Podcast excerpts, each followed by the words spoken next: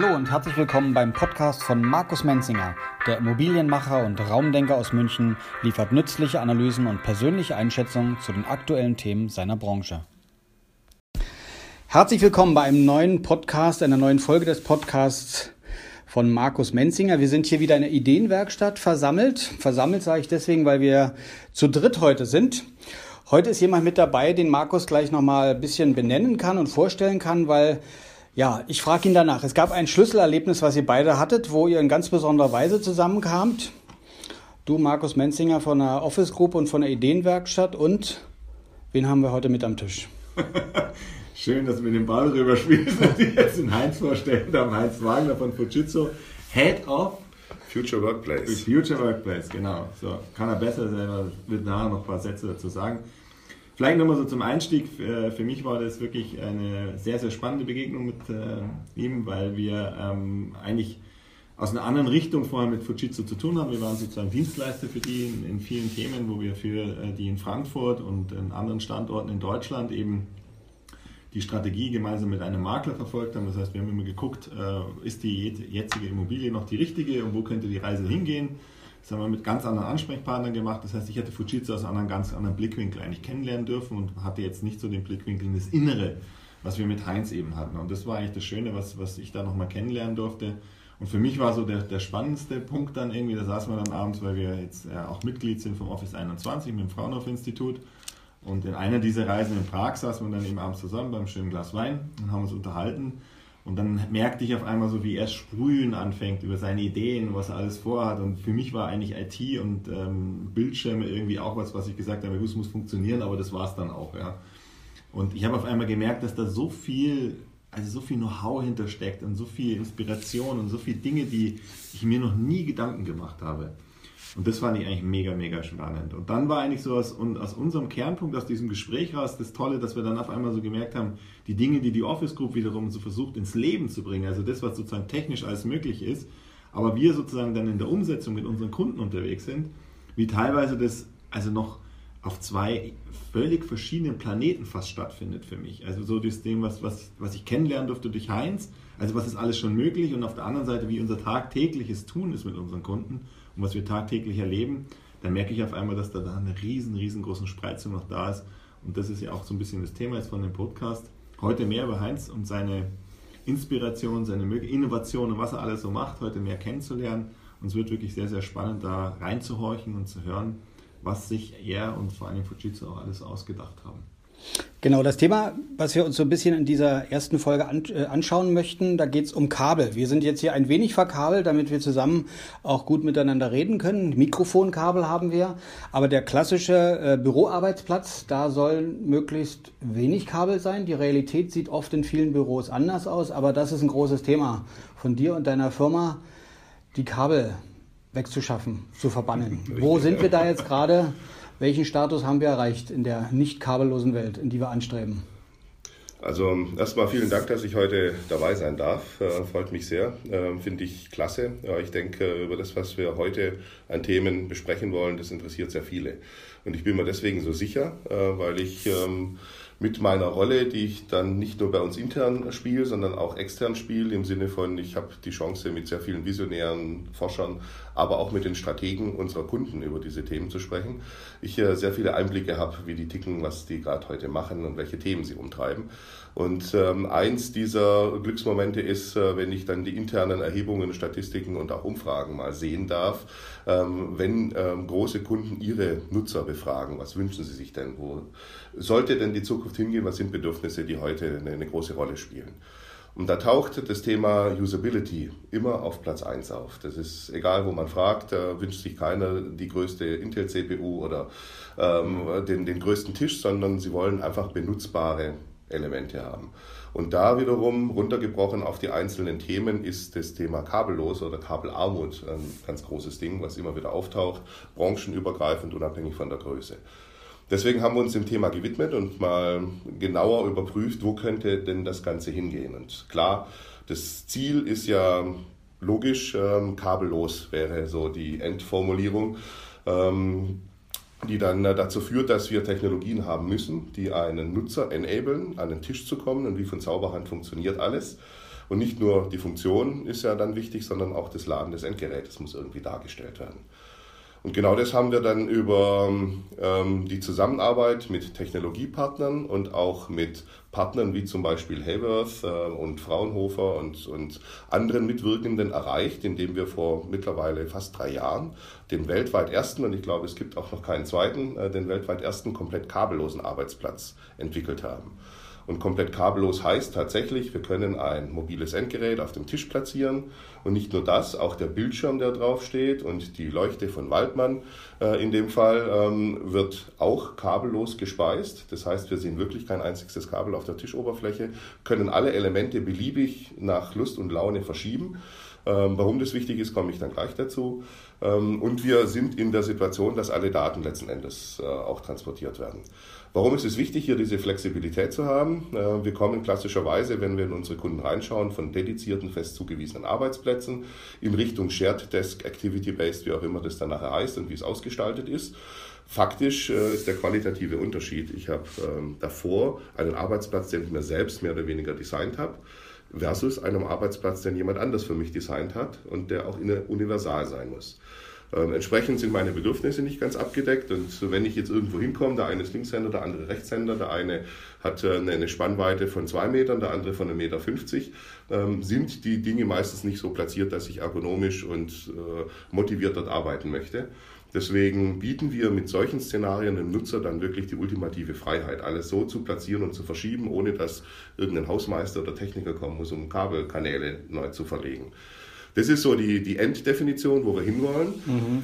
Zugegebenermaßen ist es eine Technologie, die heute so nicht auf dem Markt frei verfügbar ist und die ich auch aufgrund der beispielsweise der Strahlung für die Energieübertragung auch noch nicht so frei weg für die Büros empfehlen würde. Ein kleiner Exkurs, wir kommen heute auf einen Wirkungsgrad von knapp über 80 Prozent. Davon ist ein Großteil der Verlustleistung, der knapp 20 Prozent, in Wärme umgewandelt. Also das, was beim Induktionsherd gewollt ist, passiert in dem Fall äh, by the way. Lässt sich auch nicht ganz äh, abschalten. Aber letzten Endes ist es auch von dem Wirkungsgrad, wie gesagt, Strahlung und auch der Benutzbarkeit noch nicht die Technologie, die ich heute dem Kunden empfehlen würde. Aber als Showcar, um es äh, mal zu zeigen, wo geht es hin, äh, ist dieser Showcase, der by the way noch existiert und auch noch zeigbar ist, ähm, der Ansatzpunkt. Die nächste. Ganz kurz, ja. weil das ist eigentlich was, was super spannend ist für uns immer, das, also was Heinz jetzt gerade so wunderbar erzählt hat, also das sozusagen, was ist teilweise schon möglich, beziehungsweise wo geht die Reise hin, wo werden wir am Ende des Tages sein. Und dann, wenn ich mal so meine äh, tagtägliches ähm, Leben sozusagen in der realen Welt sehe, dann eben, also wenn man dann mit den Kunden spricht, die jetzt einfach, auch kleinere Firmen, sage ich mal, 50, 100, 150 Mitarbeiter oder so, ja, und wenn man da so sieht, teilweise eben genau das, was Heinz ja auch immer propagiert, das sind, wenn du in die Arbeitsplätze gehst und dann eben noch diesen wahnsinnigen Kabelwust siehst, der diese unendlichen vielen Devices, also du hast da unterschiedliche Bildschirme teilweise sogar hängen, ja, und und und. Und das ist ja genau das, was dann eben eigentlich auch natürlich auch dieses für die User also uns unmöglich macht, ja, weil eigentlich nicht wirklich eins mit dem anderen harmoniert und dann geht der Drucker wieder nicht mit dem und was ich was alles. Also das ist so, was ich tagtäglich eigentlich auch erlebe im Büro, wenn man sich da mal die ganzen Verlustzeiten anschaut und was da alles passiert. Also allein die Bewegung innerhalb des Büros und so, ja. Und wenn man das dann sieht und die Möglichkeiten für die Zukunft, der wird dann auch über das Thema Ergonomie noch was sagen, was für mich auch äh, total spannend ist, was da passiert und äh, seine Einsichten dazu. Und das, wenn ich dann so sehe, also es reflektiert zu dem, was ich meine, eben sozusagen, was, was kann die Industrie schon und was erleben wir eigentlich tagtäglich, da glaube ich, ist einfach so wichtig und das machen wir mit dem Club 3-Thema ja auch, ja, wo wir halt eigentlich das wirklich genau in die Welt pusten wollen, ja, um einfach nicht um zu sagen, wir, wir sind größer, besser, schneller wie die alle anderen. Es geht uns wirklich auch ein bisschen darum, wirklich wacher zu werden für dieses Thema. Das ist halt einfach so viele schöne Dinge schon gibt, die, das, sich das Leben einfacher zu machen, wirklich deutlich einfacher zu machen. Man muss gar keine Angst davor haben, sondern es erleichtert wirklich, wirklich vieles eigentlich am Arbeitsplatz. Und du kriegst eine viel höhere Flexibilität rein in das, in das Office und so weiter und kriegst halt ganz andere Möglichkeiten. Das kann ich nur unterstreichen. Ähm, und das ist auch der Grund, warum es äh, Club 3 gibt, mittlerweile Club 3 Plus, ja, genau. Äh, weil wir ja noch ein äh, Gewerke mit dazugenommen haben. Ähm, jeder kommt aus seiner äh, Welt, die er gut kennt, aus seiner Disziplin, die er hoch und runter kann, hat dort eine ähm, gewisse Kernkompetenz entwickelt. Und wenn man sich so eine Kernkompetenz wie eine gaußsche Normalverteilung, wie eine gaußsche Glocke vorstellt, dann stellen wir fest, dass jedes Gewerke eben mit dieser Kernkompetenz unterwegs ist, die Schnittmenge aber sehr, sehr klein ist zwischen den Gewerken. Das heißt, irgendwo dazwischen gibt es Riesenlöcher, in die der Kunde jeden Tag reinfällt und feststellt, das hat noch keiner gelöst. Ja, da sind äh, wenig Berührungspunkte, geschweige denn, dass sich mal die Pappenheimer unterhalten haben, äh, um mal zu lösen, was nachher ein Kunde, der sich ähm, wie ein Systemintegrator nachher fühlen muss, äh, am Ende des Tages für sich löst. Und das passiert tausendfach, millionenfach draußen an den Arbeitsplätzen. Ja. Und die Idee hinter dem Club 3 ähm, und Club 3 Plus ist es mittlerweile dann auch den Weg zu gehen und zu sagen, lass uns doch diese Lücken schließen, lass uns genau in diese Schnittstellenthemen reingehen, in die Schmerzpunkte reingehen und gemeinsam vordenken, was die Kunden, wie gesagt, draußen tausendfach sonst machen müssten. Und äh, Beispiele dafür gibt es dann äh, in dem Konzept Clean Desk, haben wir es genannt. Äh, wir sind jetzt mittlerweile bei der Version 2.0 angekommen. Ähm, und bei dieser Version 2.0 zeigen wir auf, wie wir aus einem klassischen ähm, dedizierten Arbeitsplatzkonzept den Switch in den Shared Desk hinbekommen, ohne dass der Mitarbeiter irgendwie merkt, dass er seinen Lieblingskuschelarbeitsplatz verloren hat, den er vorher sozusagen selbst designt hat und jetzt auf ein Universalkonzept kommt, sondern vielleicht sogar im Gegenteil feststellt, ui, das geht da viel flüssiger und flutschiger, wie es vorher der Fall war. Okay, lass mich mal kurz dazwischen gehen. Also ich weiß ja nicht, ob alle unsere Hörer jetzt von diesem Podcast dieses Büroambiente jetzt gerade vor sich haben, wo sie das anhören, aber dass sie sich nicht so mal verbildlichen. Soweit ich es jetzt verstanden habe, geht es also quasi nicht nur darum, dass ich einen gut ausgestatteten Arbeitsplatz habe, sondern dass er optimal auf mich eingestellt wird. Das ist so das, was auch über Office 21 steht, dass wir versuchen, all diese Komponenten, die dazugehören, zusammenzubringen, dass wenn ich mich dorthin setze und anfange zu arbeiten, Bedingungen finde, die auf mich eingestimmt sind, auf mich eingestellt sind. Richtig. Und das kann teilweise kabellos funktionieren, das ist ergonomisch optimal. Und wo ist da euer Ansatz? Also erstmal vielleicht nochmal, warum macht ihr das überhaupt? Natürlich, um auch eure Produkte an den Mann zu bringen, aber welche Erkenntnisse bewegen euch, dass ihr das macht? Ähm, es ist eigentlich relativ einfach erklärt. Also wir haben jetzt einen Podcast, man kann uns nicht sehen, aber wenn man uns sehen könnte, dann ist es offensichtlich, dass der Maßanzug von Markus dem Maßanzug von Heinz nicht entspricht. Ähm, würde bedeuten, wenn wir jetzt beide den gleichen Anzug tragen müssten, müsste man einen Mittelanzug irgendwie entwickeln, wo wir beide nachher unglücklich sind. Und genau das passiert bei ShareDesk. Wir sind am Ende des Tages also in der Herausforderung, dass wir einem Nutzer ein Szenario geben müssen, was für ihn passt. Er muss da immerhin acht Stunden oder sogar länger dran verbringen. Ähm, aber es sollte so sein, dass es für den nächsten auch passt. Wir kommen also nicht umhin, eine Individualisierung, eine Anpassbarkeit hinzubekommen. Und um dieses Bild ähm, von vorhin nochmal weiterzuspinnen, wir haben über den Wireless Desk gesprochen. wir wissen also, wo es hingehen soll. Das ist unser Ziel. Und jetzt machen wir uns auf die Reise. Wir kommen, wie gesagt, von klassischen Arbeitsplätzen, vielleicht sogar mit einer dedizierten Docking Station, die für ein Produkt, für ein Notebook ausgelegt wurde von einem Hersteller. Das kann ich aber nicht mehr weiterverwenden, äh, weil ich ja bei ShareDesk 5, 7, 10, 20 verschiedene Notebook-Typen und vielleicht auch Hersteller zusammenbringen muss. Also kommen wir äh, zwangsläufig zu Universal-Docking-Stationen äh, oder Universal-Port-Replikatoren, mit denen wir dann am Ende des Tages einem Nutzer un Geräte unabhängig die Möglichkeit geben, die ganze Peripherie zu bespielen. Alternativ müsste er 5, 6, 7, 8 Kabel stecken, das ist nicht gangbar. Und wir sind in der Version 1.0, CleanDesk 1.0 bei zwei Kabeln angekommen und haben jetzt vor wenigen Wochen den Switch auf USB Typ C für die ITler, äh, die zuhören, äh, gemacht und sind jetzt in der Lage, mit einem Kabel, nur noch mit einem Kabel, die ganze Peripherie zu bespielen, ob ein Bildschirm, zwei, drei, Scanner, Drucker, äh, Fax, was auch immer danach angeschlossen ist, Tastatur, Maus, wie gesagt, mit einem Kabel zu betreiben und auch gleichzeitig die Power Delivery, also die Ladefunktion des Notebooks zu bespielen. Und dieses eine Kabel kann dann auch noch in der Einheit des Workplace Connect Kit, was wir zusammen mit Schuld Elektrotechnik entwickelt haben, bekannt durch die Evoline äh, Produkte, ähm, kann er das Kabel sogar noch drin verstecken. Das heißt, der komplette Tisch ist nachher clean. Er hat die Möglichkeit, aber alles anzupassen. Also sowohl, wie gesagt, das Kabel, ob es links oder rechts gesteckt werden soll. Er hat die Möglichkeit, auch noch 240 Volt Geräte anzuschließen, weil wir eine kleine kompakte Stromlösung mit dabei haben. Er hat die Möglichkeit, den Strom, den Tisch stromlos zu schalten für die ökologisch Orientierten. Das heißt, ich reduziere die ganzen Standby-Ströme, habe auch noch eine ultimative Sicherheit, äh, dass äh, nachts nicht gehackt werden kann, wenn noch ein Rechner dran ist. Wenn da kein Strom mehr dran ist, kann der beste Hacker aus Russland oder Israel oder Amerika nicht mehr an die Kisten ran. Also wir haben viele Themen bedacht. Und dazu kommt dann auch noch der Ansatz, dass wir, wir haben ja vorhin schon von Markus das Stichwort Ergonomie gehört, ähm, in Richtung Bildschirmszenarien sehr viel getan haben. Das heißt, äh, die erste Erkenntnis, die hier mit eingeflossen ist, basiert auf einer Studie von Fraunhofer, die ähm, eindeutig nachgewiesen hat, dass mehr Bildschirmfläche auch mehr Performance bei einem Informationsarbeiter, zu denen wir alle zählen, dann auch führt.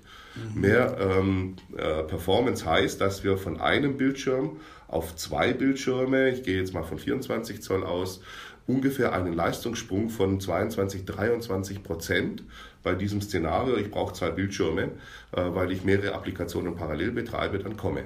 Unter dem Strich taucht es ungefähr 20 Prozent meiner Arbeitszeit auf. Das heißt, ich habe diese 20 Prozent zu ungefähr einem Viertel nochmal obendrauf an Performance bekommen. Also ungefähr 5 Prozent Leistungszuwachs overall pro Tag. Wenn man davon ausgeht, dass ein Mitarbeiter ungefähr 500 Euro kostet, äh, kann jetzt jeder für sich ausrechnen, dass der zweite Bildschirm innerhalb von zwei, drei Wochen amortisiert ist. Mhm. Also jeder clevere Arbeitgeber sollte seinen Mitarbeitern einen zweiten Bildschirm bereitstellen. Jetzt stehen die halt unmotiviert auf den Tischen rum. Ja. Und was ich auch äh, gelernt habe bei interdisziplinärem ähm, äh, Forschen und Entwickeln mit äh, Hayworth und mit den ganzen Bürodesignern, wie Markus einer ist, die Tische werden in den Projekten immer kleiner. Wir ITler wissen aber, die Bildschirme werden immer größer. Bedeutet, äh, wenn ich jetzt auch noch einen zweiten hinstelle auf immer kleiner werdende Tische, dann komme ich irgendwann an einen Arbeitsplatz und frage mich, wo stelle ich jetzt noch meine Kaffeetasse ab, wo hat überhaupt noch eine Tastaturplatz? Also müssen wir Szenarien entwickeln, die den Tisch möglichst frei bekommen. Auch wenn ich jetzt an die öffentliche Hand denke, mit viel Papier, was immer noch äh, vor Ort ist, äh, dann noch das Bild von der Schwiegermutter und äh, zwei, drei andere Dinge, die noch mit drauf kommen. Dann müssen wir Lösungen entwickeln, die den Tisch wieder frei bekommen. Und genau das haben wir bei dem Clean Desk über spezielle Armsysteme dann geleistet. Mhm. Lass mich nochmal kurz innehalten und nochmal Markus den Ball zuspielen an dieser Stelle. Jetzt geht es ja darum, wenn ich das verstehe, sind es alle Möglichkeiten, die da sind, alle Rahmenbedingungen, die beachtet werden. Es fußt auch auf wissenschaftlichen Erkenntnissen. Und das trifft jetzt, wenn Markus mit Kunden Kontakt hat, natürlich auf Bedürfnisse oder noch nicht vorhandene Bedürfnisse oder teilweise vielleicht auch Unkenntnisse von den Möglichkeiten. Deswegen wäre interessant, inwiefern du mal so ein bisschen Einblick geben kannst, wo passt denn das jetzt zu den Wünschen und den Bedürfnissen der Kunden? Wo holst du sie ab mit diesem Wissen? Und was kannst du denn damit jetzt machen, um die Kunden auch in die Richtung zu bewegen? Also vielleicht fange ich gar nicht mal an bei, mein, äh, bei meinen Kunden, sondern ich fange mal bei mir selber an. Ähm, weil für unser Büro selber ist es genauso. Also es ist für uns auch ein Quantensprung, muss man mal ehrlich sagen. Also ich meine, das, die, die Erkenntnisse, die ich jetzt dank Heinz bekomme, die ich jetzt dank Max Essner von, von Waldmann bekomme, Jan Schulte von Evoline etc., ähm, von Stefan Kiss mit Ideation, das ist einfach, das ist ein unschätzbarer Wert, den ich da äh, haben darf und äh, hier mit solchen Leuten zusammenzuarbeiten und mit denen mich tagtäglich auszutauschen, ist einfach ein, ein wirklicher Quantensprung für das Unternehmen und für mich selber auch persönlich. Das heißt, wir denken und glauben ja immer daran, das ist auch das, warum wir die Ideenwerkstätte gegründet haben, um genau diese Dinge hier einfach wirklich für uns selber zu testen und immer wieder weiterzukommen. Und ich glaube halt einfach, also wenn mir heute einer sagt, er weiß, wie Büro funktioniert, dann würde ich sagen, das weiß kein Mensch mehr. Weil es gibt so viele Dinge auf dieser Erde, die, die wir vielleicht sogar selbst der Heinz und ich noch nicht kennen. Ja? Und es wird nie aufhören, es wird sich immer entwickeln. Und das ist eigentlich das Schöne an einem Büro, finde ich. Aber diese Komplexität eines Büros mit den Möglichkeiten, die man heutzutage hat, die ist halt wirklich phänomenal. Also man kann halt heutzutage so viel Gutes tun, den Mitarbeitern, was halt früher doch nicht so möglich war. Und äh, ich denke nur daran, dass was, was Heinz dann nochmal später zu den Armen erzählen wird, äh, mit seinem Bildschirm und so weiter, was sehr spannend ist, nur dazu kurz, wir haben hier in, in, so einen Ergonomieberater gehabt im Haus, ähm, der uns mal für unsere ganzen Arbeitsplätze eingestellt hat. Ja? Und alle unsere Mitarbeiter, inklusive natürlich einer Person, saßen falsch.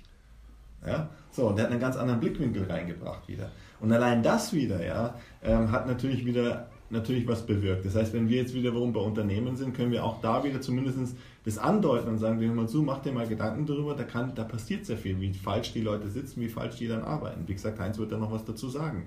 Und das sind eben alles für mich eben Aspekte, die eigentlich insgesamt hier eine Riesenrolle spielen für uns. Und ich sehe das schon so ein bisschen auch unsere Aufgabe, jetzt mal unabhängig von dem Wirtschaftlichen, schon ein bisschen unsere Aufgabe. Wir sind, uns gibt es ja nicht nur, dass wir hier sitzen und irgendwie versuchen, einen Euro in den nächsten Euro zu drehen, sondern ich sehe auch ein bisschen unsere Aufgabe eben auch hier wirklich, äh, was so wirklich im wahrsten Sinne des Wortes was Gutes zu tun. Ja? Weil halt einfach so viele Dinge da draußen jetzt schon möglich wären, aber noch nicht eingesetzt werden. Und das ist ja wie vieles im Leben. Ähm, ich sage mal so, wenn sich heute einer noch ins Auto setzt ohne Navigationssystem, ja, wird halt schwierig irgendwann. Ja? Der wird wahrscheinlich sicherlich irgendwann an, an der Komplexität, wenn er in Nordrhein-Westfalen versucht, von Autobahn zu Autobahn zu fahren, das ist fast nicht mehr möglich. Ja? Mhm. Also wird er auch dieses Navigationssystem nutzen. Und so sehe ich es ein bisschen auch unsere Aufgabe, dass halt, sagen wir, unser Navigationssystem, was wir gelernt haben, dass wir das auch so ein bisschen in die Welt pusten, dass die Leute davon partizipieren. Soweit mal die erste Folge unserer neuen Podcast-Serie Future Workplace von und mit Markus Menzinger und seinen Gästen. Seien Sie gespannt auf die nächste Folge mit dem Titel Mehr Monitore für die Generation Y